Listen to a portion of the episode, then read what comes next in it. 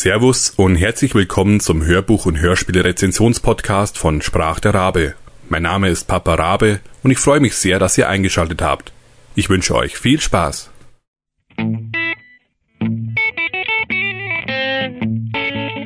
Nummer 6 Das Vermächtnis des Will Wolfkin von Stephen Knight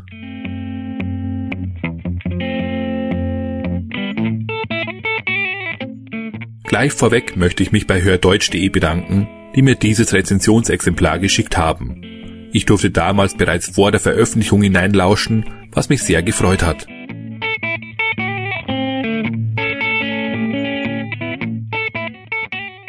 Titel Das Vermächtnis des Will Wolfkin Autor Stephen Knight Sprecher Simon Jäger Genre Fantasy Jugendbuch Laufzeit 5 Stunden 12 Minuten gekürzt Verlag Lübbe Audio Erschienen 2011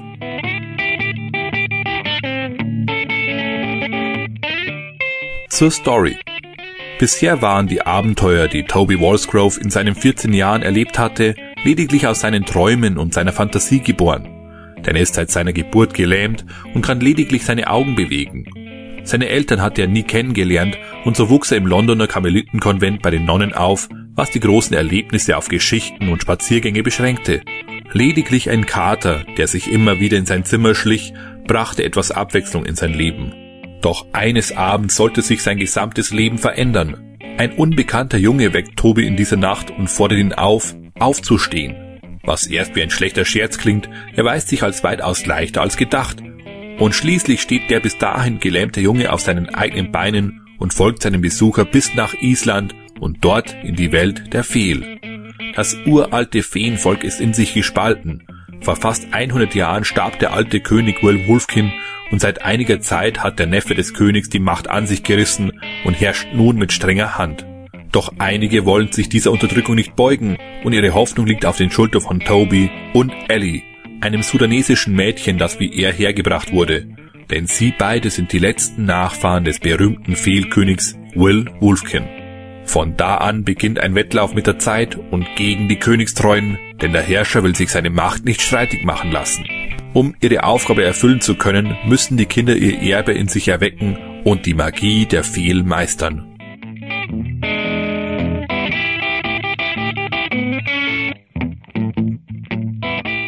Sprecher was soll ich zu Simon Jäger sagen? Ich mag diesen Sprecher einfach sehr gern und auch hier liefert er eine hervorragende Arbeit ab. Die Charaktere erwachen bereits nach wenigen Sätzen zum Leben und er schafft es, die jeweilige Stimmung sehr gut in seiner Stimme zu transportieren. Es ist immer wieder eine Freude, ihm zuzuhören. Fazit. Das Vermächtnis des Will Wolfkin ist grundsätzlich mal ein typisches Jugendbuch.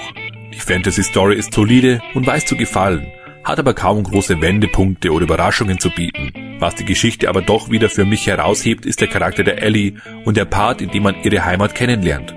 Auch hier wird nicht wirklich tief auf das Thema eingegangen, doch hätte alles darüber hinausgehende den Rahmen gesprengt. Die Zustände in Afrika werden nur angerissen, doch geschieht das durch die hautnahen Erlebnisse der Hauptcharaktere und sind deswegen umso intensiver. Wer Jugendbücher mag, dem wird das Vermächtnis gefallen. Schon allein mit Simon Jäger als Sprecher kann man kaum etwas falsch machen. Wer jedoch vielschichtigere Geschichten verlangt, dem könnte das Abenteuer um Toby und Ellie etwas zu glatt sein. Die Grenzen sind klar gezogen und man weiß von Anfang an, wer die Guten und wer die Bösen sind. Wem aber klar ist, was er vor sich hat, wird nicht enttäuscht werden. Mir hat es Spaß gemacht, mit Toby und Ellie die Fehl und ihre Welt zu erkunden.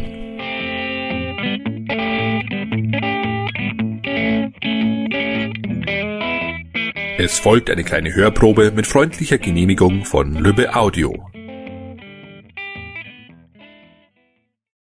Unser Unterricht in den Fehlkünsten begann früh am nächsten Morgen mit einer kurzen Einführung von Dr. Fehlmann.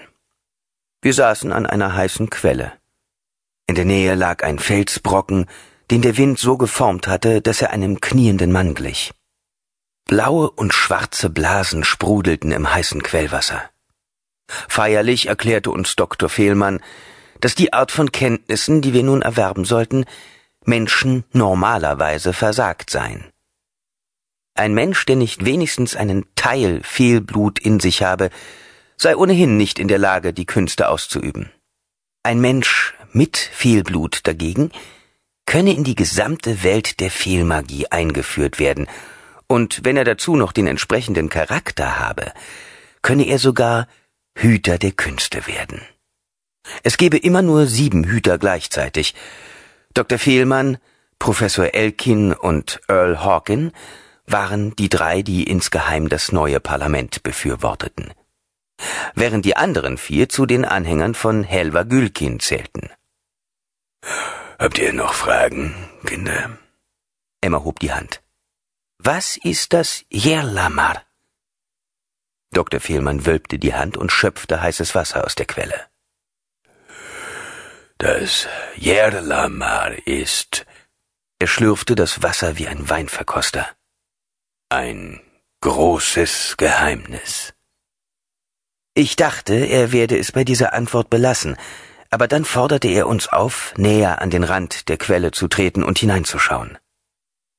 Die Fehl glauben, das Yerlamar ist die Kraft, die jeden Geysir und jeden Vulkan beherrscht. Es ist die Energie, die durch die Erde fließt und die uns Wärme, Licht und auch Körperkraft verleiht. Das Yerlamar durchströmt alles, was lebt. In uns allen ist die Gewalt der ganzen Erde. Wir müssen nur lernen, diese Gewalt zu kontrollieren und uns umgekehrt auch von ihr kontrollieren zu lassen. Emma und ich sahen einander an. Wer sich mit den Geheimnissen des Yerlamar beschäftigt, wird erkennen, dass man selbst entscheiden kann, was man sein möchte. Wenn ihr lernt, die Gewalt des Yerlamar zu beherrschen, wird es wunderbare Dinge für euch tun. Dr. Fehlmann richtete sich auf und stellte sich an den Rand der Quelle.